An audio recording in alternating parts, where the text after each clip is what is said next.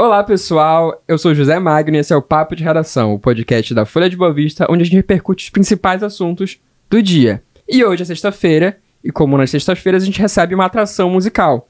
Hoje temos a Leca Dens, que vai falar um pouco com a gente sobre ser artista, fazer música, ser mãe, tudo isso depois que ela tocar a primeira música.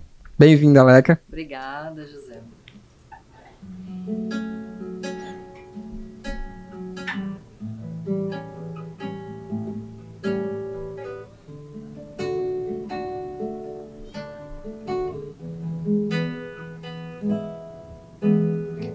Às vezes fica cinza, mas tenho a cabeça coroada de azul. As cores moram dentro dos olhos e um arco-íris tinge o horizonte blues.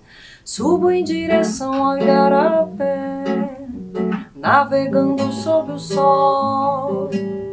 Colho flores com delírios no riso dos amigos bons. Sobre as águas de um rio, a vida passou devagar. Num barco de sonhos, o tempo parou para observar.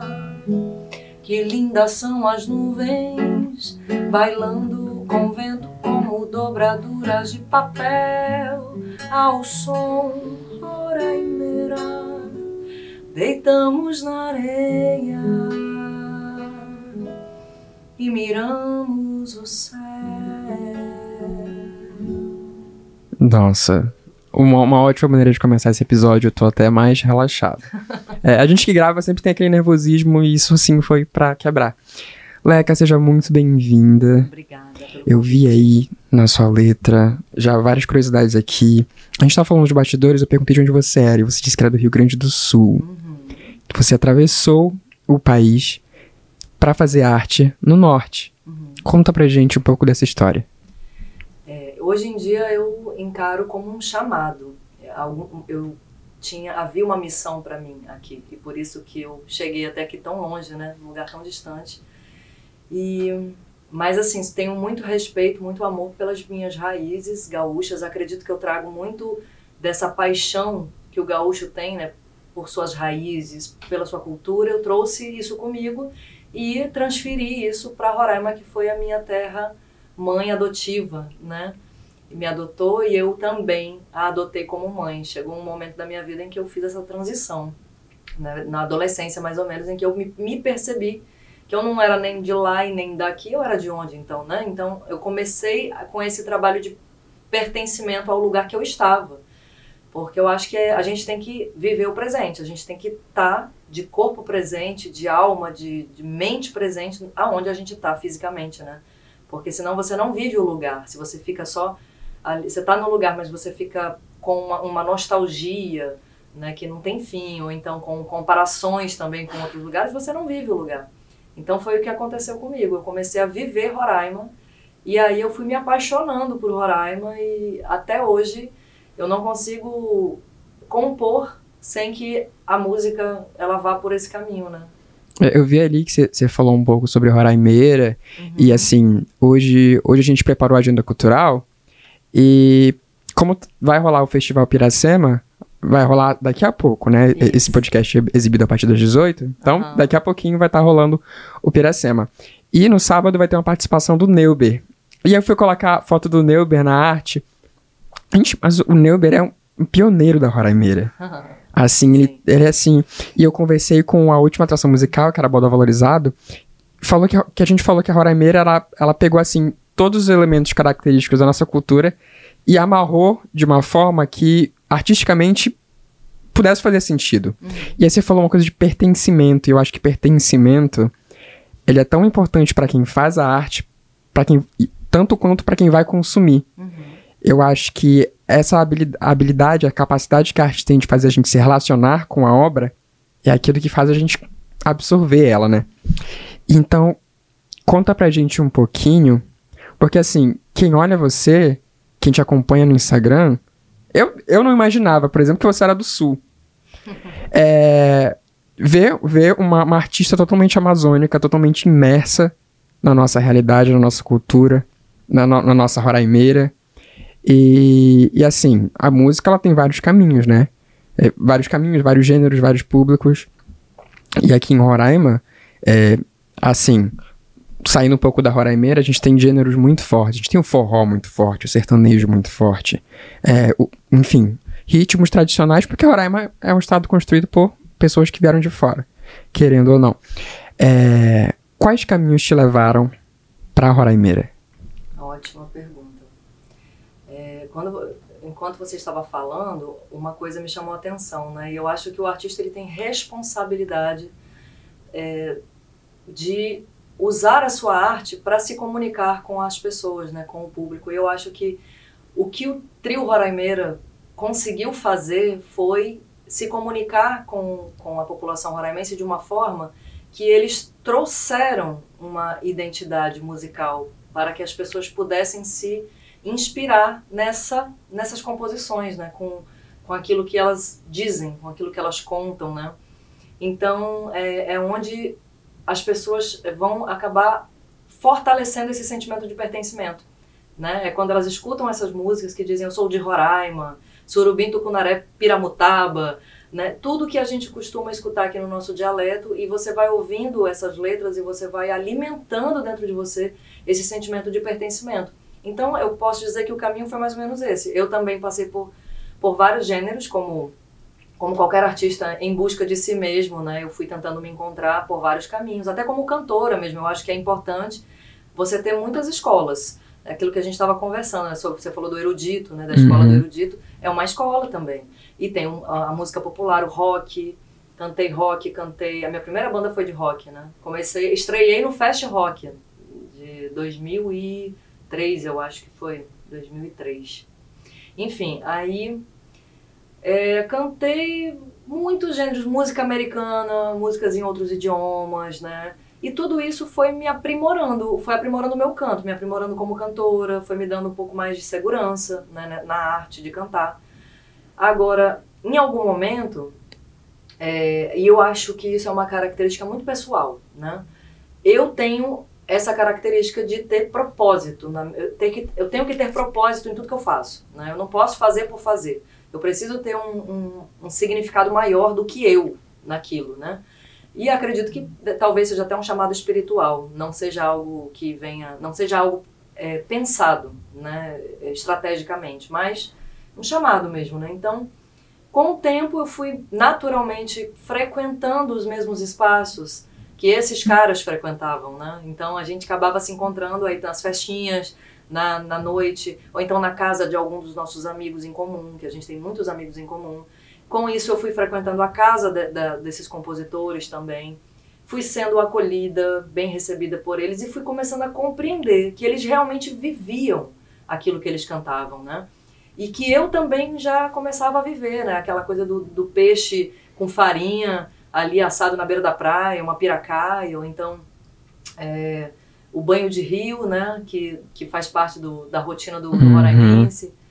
E aí você vai é muito assim, é uma coisa que acontece que deveria acontecer naturalmente. Eu estou vivendo isso, portanto, tudo que esses caras cantam, né, tudo que esses compositores estão cantando faz sentido na minha vida.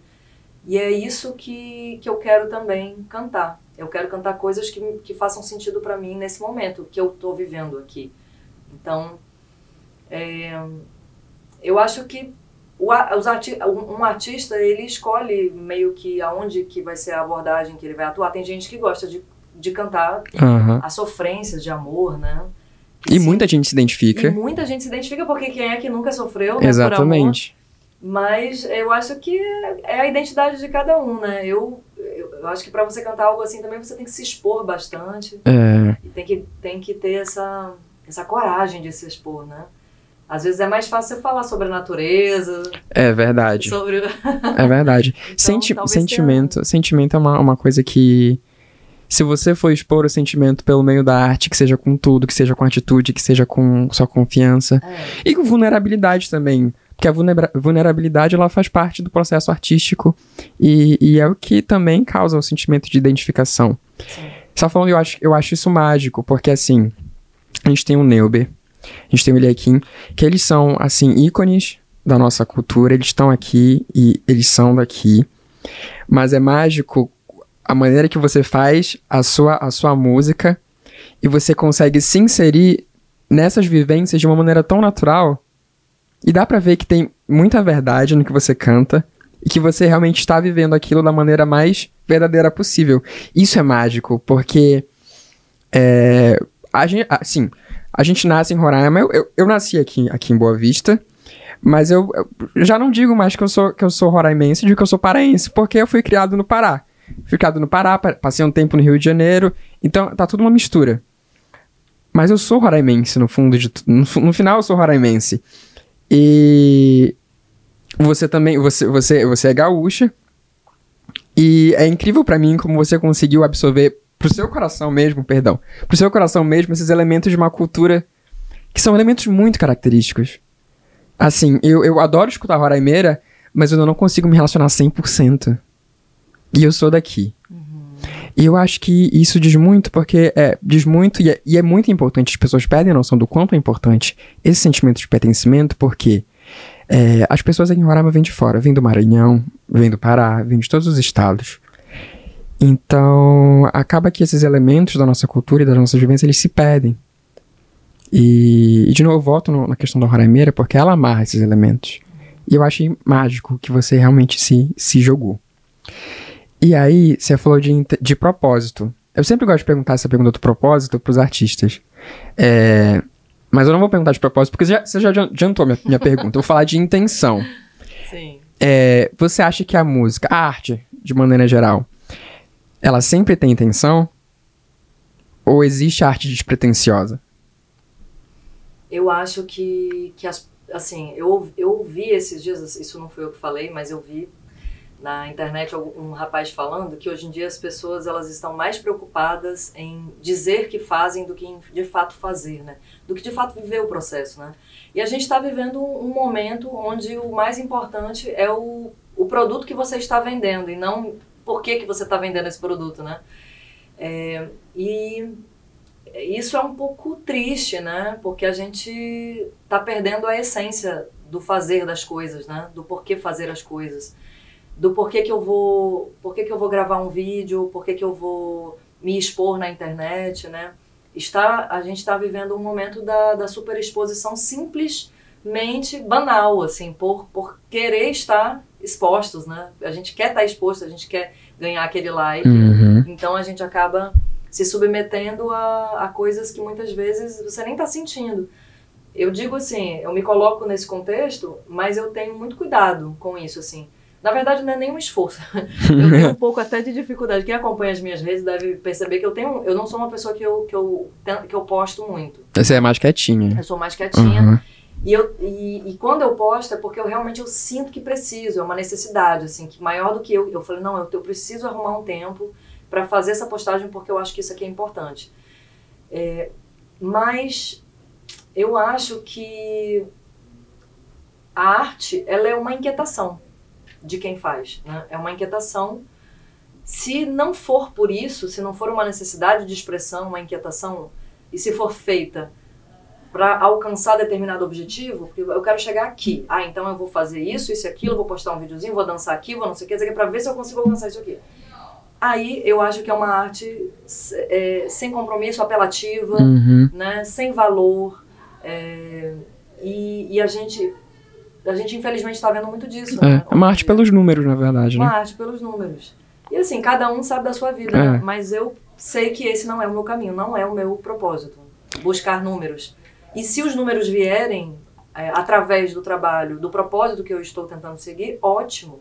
Uhum. vou agradecer a Deus, né? Que venham, recebo mas não é algo que eu vou vender a minha uhum. alma para poder fazer, sabe? Eu e não é algo que, é você não vai deixar de fazer a sua arte porque não alcançou os números, que é o que a gente vai acontecendo. Isso. É, e é assim, é uma coisa da indústria. Se, se o artista X ele não dá o lucro para a gravadora, é, acaba que essa pessoa aqui, eu acho que talvez no início muitos artistas eles realmente acreditam na própria arte e ali se vem uma situação de, poxa, essa gravadora tá tentando investir em mim e aí acabam não se vendendo, porque eu acho que se vender também é muito grave falar, uhum. mas acabam entrando nesse processo de se submetendo, se submetendo né? ao processo de, de fazer números. Sim. E quando os números não dão certo, as gravadoras simplesmente descartam. E muita gente deixa de fazer arte por conta disso. Porque- Ou pelo menos não, não consegue mais É. estar em, Aham. visibilidade na grande, na grande mídia, né? É, e a gente entra em, outro, em, outra questão. É, porque assim, fazer arte no Brasil ainda é um desafio. Fazer música no, no Brasil ainda é um desafio. Tendo isso em vista, assim, qual que é a tua visão em relação a isso? Porque, por exemplo, para artistas que são full-time, a luta é grande. É. Bom, mais uma vez eu digo assim, que a arte ela é uma necessidade, né? Então quem é artista, como diz o Eliakim, todo mundo nasce artista, né? Depois vem a repressão. Quem é artista, é, eu acredito que mesmo que se submeta ao sistema de ter que ganhar o dinheiro e pagar suas contas, que é o que aconteceu comigo, né? Eu sou também, eu, eu não vivo exclusivamente de música, Uhum. eu tenho duas filhas para criar, eu também trabalho para o governo do estado. Uhum. Então, é, mas eu não consigo, eu não conseguiria ser feliz sem fazer música, sem estar cantando, sem estar é, compondo, escrevendo, qualquer coisa relacionada à arte, né? É uma necessidade, senão eu fico opaca, né? Eu perco meu brilho, eu acho que meu brilho vem daí, da música, da arte, né? É, e é, ainda é um- um desafio, mas eu acho que eu, eu não gosto de ser pessimista, sabe? Eu não gosto de ficar pensando nessas dificuldades. Eu sou, eu sou sagitariano, então eu sou super otimista. eu sempre acho que vai melhorar, eu sempre acho que na próxima esquina vai estar a próxima Uhum. oportunidade. E eu acho que essa forma de ver o mercado e, e, e a música tem me mantido até hoje, assim, todos esses anos me mantido focada nela, na Uhum. música, né? E e sim, nós temos grandes cantoras e grandes intérpretes aqui no Brasil que não chegam no mercado, que a gente, que ninguém conhece, só conhece quem, quem tem acesso, quem Uhum. busca esse tipo de nicho musical de, de cantoras que têm um, uma- um, um talento, né, assim, na arte de cantar e, e são virtuosas, né? E vão lá seguir nas redes sociais, aí você passa a conhecer. E elas têm inúmeros seguidores, né? E só que elas não estão na televisão, elas não Uhum. vão estar no- né, naqueles canais mais famosos, né? E nem vão estar tocando na rádio, a não ser que seja uma rádio alternativa, né? É, Como uma, uma rádio folha. uma rádio folha que é, é o começo. Pa- né? É, a- a- você falou assim do otimismo, e aí veio na hora, porque realmente, é, e quando a gente pensa, assim, eu trabalho com, com, a, com a agenda, e a gente vê um momento de mudança, pelo menos no cenário de Roraima, que nos bastidores você falou que fez um comparativo ali bem, bem por cima de Manaus, e Roraima tá um pouquinho melhor do que Manaus em relação à cena Cultural. de cena cultural. Por que, que a gente percebe isso? É, por muito tempo, as atrações, as programações em Roraima foram o monopólio do forró sertanejo. E a gente percebe que não é mais assim. Eu acho que tá, rola uma, pessoas chegando o tempo inteiro ao estado, rola aí a influência, acesso, eu acho que acesso à informação, acesso à internet, é, tem popularizado é, muitos movimentos, e a gente já vê. A- o Marupiara é, um- é um pioneiro, é um espaço pioneiro, Sim. e a gente, ele a gente sempre fala deles na nossa agenda cultural, porque é o espaço que artistas como você, artistas como a Bodó, têm pra mostrar a arte, pra levar a arte pro, pro, pro público mesmo. E aí tem vocês, tem a galera do trap, que, mas trap não tem nada a ver com Roraima. É um, é, um, é um gênero que não tem nada a ver com Roraima. A galera de São Paulo faz muito, mas é um gênero que vem de fora. E a gente já tem a cena trap, a cena rap em Roraima.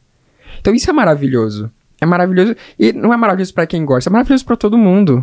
Hoje em dia tem atração e, e- e programação pra todo mundo. E eu acho que isso é o começo de, de oportunidades muito grandes que vão chegar. Você tocou num ponto muito importante. Você falou assim, o trap não é daqui de Roraima. É... Que, qual, que, qual que é o grande diferencial dos lugares que conseguem projetar a sua cultura? É porque a população, ela abraça aquele movimento cultural. Então, o Rio de Janeiro, é, quando você pensa no Rio, você pensa no samba. Samba. Né? E o samba veio de onde? Veio das favelas e veio do povo que se empoderou através do samba. Uhum. Né? E hoje em dia é algo que, que conquista o mundo inteiro. Quando você pensa no Amazonas, você pensa no boi bumbá. Uhum. Se você for em Parintins, na época de boi bumbá, você vai ver que a população ela, ela cai toda para lá. Nossa, se jogam. né? Elas sim, se sim. jogam. Então, esse é o grande. O Pará também é a mesma coisa. Com carimbó. Com carimbó. Os movimentos culturais. Né? Uhum. E eu lembrei, lembrei agora que tem o Tecnobrega e ou foi ontem ou foi antes de ontem, a Gabi Amarantos ela foi indicada ao Grammy Latino com um álbum de Tecnobrega. Sim, eu vi. E isso é muito bom, tipo, não só pela Gabi Amarantos, porque assim, ela é uma ótima artista, ela é uma artista incrível. Uhum. Ela é uma multi-artista, tanto artista visual quanto musical. Uhum. É, mas isso mostra pra gente, dá uma esperança. Sim. Dá uma esperança no momento em que tava todo mundo desacreditado da própria arte. Então, e ela foi indicada com um disco que foi produzido pelo Félix Robato, que foi um cara que a gente conheceu no Amazônia das Artes. Uhum. Eu cantei com ele no palco, a gente fez um intercâmbio lá. Ele foi o produtor do disco dela. E gente como a gente, artista como a gente, tem um, um projeto chamado Lambateria lá, em toda. Não sei qual é o dia da semana lá, lá em Belém.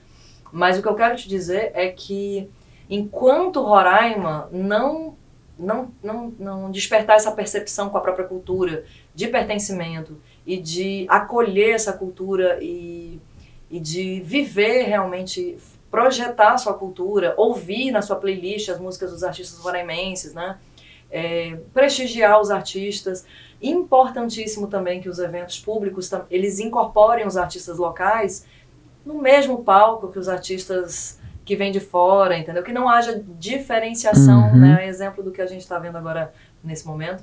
Então, assim, isso é o que é, isso é o mais importante e com isso, com essa união e com essa é, projeção da nossa cultura aqui dentro, principalmente, é, aqui dentro do nosso estado, primeiramente, né? É aí que a gente ganha força uhum. para a gente conseguir se projetar para outros lugares, não o contrário. Exatamente. É, e, e, é muito mais difícil uma pessoa chegar sozinha. É muito mais forte quando a gente tem um movimento coletivo, né? De vários artistas se destacando, de vários artistas falando uma linguagem, como aconteceu com a Xé na Bahia, uhum. né? Como aconteceu com o movimento, Mangue Beat lá em Pernambuco com Chico Sainz. Então, assim, o, eu, eu sempre gosto de lembrar dessa história, porque o pai da minha filha, ele é de Pernambuco. E aí ele conta que o Chico Sainz saía de mesa em mesa, sentado, pegava um engradado de cerveja uhum. e saía sentando de mesa em mesa e falando com as pessoas assim: Ei, tá nascendo aí um movimento chamado Mangue Beat. Então, olha como é que nasceu uma, uma centelha uhum. criativa uhum. de um movimento que, que depois contaminou, contagiou o Brasil inteiro, né? E que eu acho que foi um dos nossos últimos grandes movimentos culturais, que foi o, o Mangue Beat, que tinha o maracatu misturado com rock and roll e os ritmos eram os ritmos pernambucanos, que são vários, não é só o maracatu. É, e daí eles misturaram isso com rock e deu aquela liga que deu, né? Isso é incrível. O maracatu atômico. É, é, a gente abraçar o nosso, eu acho que quando a gente abraça o nosso, a nossa potência, nosso potencial artístico vai para muito mais longe. Isso. Eu li em algum lugar, não lembro quem falou. É, porque, e assim, quando a gente fala de, de mainstream, o mercado lá fora, é, Assim, a gente tem muitos artistas brasileiros que estão fazendo sucesso lá fora, cantando em outras línguas que não são a nossa, falando sobre vivências que não são as nossas, mas que estão lá, estão com muito sucesso, enfim. Mas na prática, quando, quando vai ter o show, é, eu vi que eles não têm tanto interesse em escutar a gente cantando a língua deles. Eles querem escutar a gente cantando português e querem escutar. A gente... E a gente tem exemplos, agora eu lembrei, de artistas que são brasileiros e que fazem muito sucesso na Europa do que aqui. Tem a Xenia França, tem a Luigi Luna, que são super hypados lá fora e que aqui agora que tá começando a, a aparecer nos Verdade. festivais, mas que lá fora tá bombando há muito tempo. E a gente pede, porque eles vão para fora, a gente pede. E esses artistas têm, têm conta para pagar, né? Pelo amor de Deus. Então, eles estão conseguindo pagar as contas deles lá, que eles fiquem lá. Mas, assim, que bom seria se a gente pudesse apreciar aqui. Sim. É, agora, recentemente, eu tenho também uh, essa. Esse. Como é que fala assim? O, essa referência. Eu morei um ano no Amapá. Né? O Amapá que é um estado que é uma ilha, né? ali pertinho uhum. do Pará. E eu morei um ano, tive a oportunidade de conhecer os artistas de lá e uma grande intérprete que é paraense, amapaense, que é a Patrícia Bastos. Patrícia Bastos já ganhou prêmios da música brasileira e agora recentemente você falou sobre isso, né? Sobre é, ir para fora do Brasil. Eles é, tiveram um evento chamado Pororoca, lá em Nova York, no Central Park, e ela estava lá agora. A Joanna Ticuna também, que é amazonense, estava lá também. É, Baiana System, uma, um mix né, de galera. artistas. E a Amazônia agora, ela tá pop. Essa é a verdade. A gente precisa aproveitar esse momento para a gente ser ouvido, porque durante muito tempo a Amazônia foi algo que era visto, mas nunca foi ouvido. As pessoas uhum. nunca quiseram ouvir. E eu já escutei tanta coisa, José, tanta coisa assim. É, já escutei pessoas me dizendo que, que, que, a música regional ela não chega a lugar nenhum. Então, quando eu vejo uma, uma pessoa como a Patrícia chegar lá em Nova York cantando música mapaense, ela gravou agora recentemente com Caetano Veloso uhum. uma música amapaense chamada Jeito Tucuju. Então, assim, super regional. A, a, a letra da música é regional, fala do Rio Amazonas. E o Caetano gravou com ela. E claro que existem articulações políticas no meio disso tudo, né? Eles, eles têm um, um, um senador extremamente atuante uhum. na cultura e que quando ele tem a oportunidade, esse senador, ele leva os artistas para cantarem lá no Senado também. Então a gente é, é um, são são várias pessoas que unem forças em várias esferas para poder projetar sua cultura. E, e é, é, perfeito o que você falou, porque a gente perde oportunidades culturais por, por essa falta de união. Isso. E assim, a gente, a gente como estado tem tanto potencial quanto esses outros estados amazônicos Sim. que estão se projetando aí para além, sabe? Uhum. Mas agora vamos falar de, de, do, que, do que o povo quer saber. Uhum. Leca Dente vai tocar aonde nos próximos dias? A gente tem o Festival Piracema, Sim. que começa hoje no Marupiara, mas Isso. tem outros shows à vista, né? Sim, hoje eu abro a noite, eu tenho essa, esse prazer de abrir a noite do festival é, com Daniel Oliveira no violão, Fernandinho Mediano na percussão, e isso, isso às 21 horas. Amanhã eu tô no Sesc Tepequém, saio Olha de manhã cedo. de manhã você tem que acordar cedo, então nem vai dar pra, pra me esbaldar muito uhum. hoje lá no, no Festival Piracema, infelizmente, mas vou ficar até a Jan Rock com certeza tocar. Sim, depois desse porque, ato. Então, eu preciso assisti-los, né? Todo mundo eu acho que tá com essa saudade, né? E amanhã no Sesc Tepequém. Domingo eu canto num evento do Shopping Garden, que é um evento de um, desfile Shopping Garden. Um, ai meu Deus, me, faltou agora o nome. Mas é um desfile de modas uhum. que vai acontecer lá no Garden. E também um evento bem regional. Eu estarei cantando e o Neuber também vai estar cantando no sábado nesse mesmo evento. Uhum. Show. Então vai ser bem, bem regional. E aí na próxima semana, né, dia 30, estou lá no Mormaço. É, que é tão esperado Mormaço. Tão esperado Mormaço. Me apresento no palco Sol, por volta das 19 horas, antes do show da Alcione. No mesmo palco que ela. Perfeito. e o que quando, quando chegam esses eventos assim, eu falo pra nossa diretora, me põe na cobertura. Eu não quero saber qual que é o gênero do artista, me põe na cobertura. Você vai estar tá lá? Eu vou estar tá lá. Ai, que delícia. Eu vou estar tá lá. E assim, é, não posso perder essa oportunidade. Claro. É assim, não, não pro artista que eu gosto. Eu já tive aqui a oportunidade de, de entrevistar o Marcelo Genesi, é, que é um artista que eu gosto muito, Barões da Pisadinha, que eu não conhecia. Uhum. E que, de fato, eu não escuto pisadinha. Não, na, na, naquele momento eu não tinha ideia do que mais ou menos era, o que, que era pisadinha. Uhum. E aí. Acho que deve ter sido muito legal, né? Foi legal porque né? a, gente, é, a gente entrevistou eles, a gente foi por baixo do palco, foi pra frente. Uhum. E eu entendi por que, que as pessoas gostam de Barões da Pisadinha. Ai, é bom, aquela batida é muito É boa. muito contagiante. é, o, é a, a, per, a percussão não tem é tudo. Você ficar parado. Não tem, não tem. E é, é compreensível o sucesso que eles têm. E com o Mormaço, assim, eu vou ter que me desdobrar para entrevistar todo mundo que eu quero entrevistar, porque Imagina. vai ser muito bom. Eu agradeço muito a tua participação aqui. A gente tinha muito mais coisa que a gente poderia ter falado. O tempo é curto, mas assim, tudo que é muito bom é, dura pouco dura e tem pouco. que ser em dose homeopática, senão Sim. perde a graça. Então, pra gente finalizar, mais uma música, eu peço, por favor, ah, tá. nos agracie com a sua voz. Vamos lá, essa é uma das últimas que eu compus e ela nasceu depois que eu voltei para Roraima, que eu passei três anos fora daqui. Quando eu voltei, eu tava morrendo de saudade, né? E aí eu quis fazer uma música para agradecer essa, esse retorno, esse acolhimento da cidade, né? Que Roraima é uma mãe, né? Sim.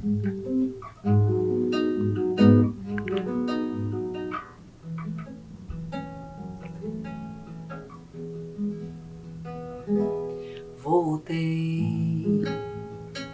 Onde é fácil me achar? As ruas largas que conhecem meus pés, no abraço das praças a criança cresceu.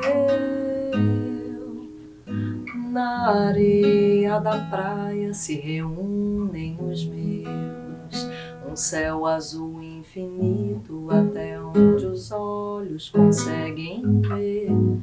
A beira tangindo a cidade, aquarela nascente ao entardecer. O rio da minha aldeia canta seu canto de paz. Seja na seca ou na cheia, de tudo ele leva, a vida ele traz. O peixe que comemos juntos, jeito caboclo, macuxi, de receber os amigos, assando um tambaqui. Canto norte do Brasil, rezo para agradecer a terra que me nutriu com amor de mãe por um filho. Canto norte do Brasil, natureza que me vê, a comunhão entre nós é prece da minha voz a comunhão entre nós é prece da minha voz, a comunhão entre nós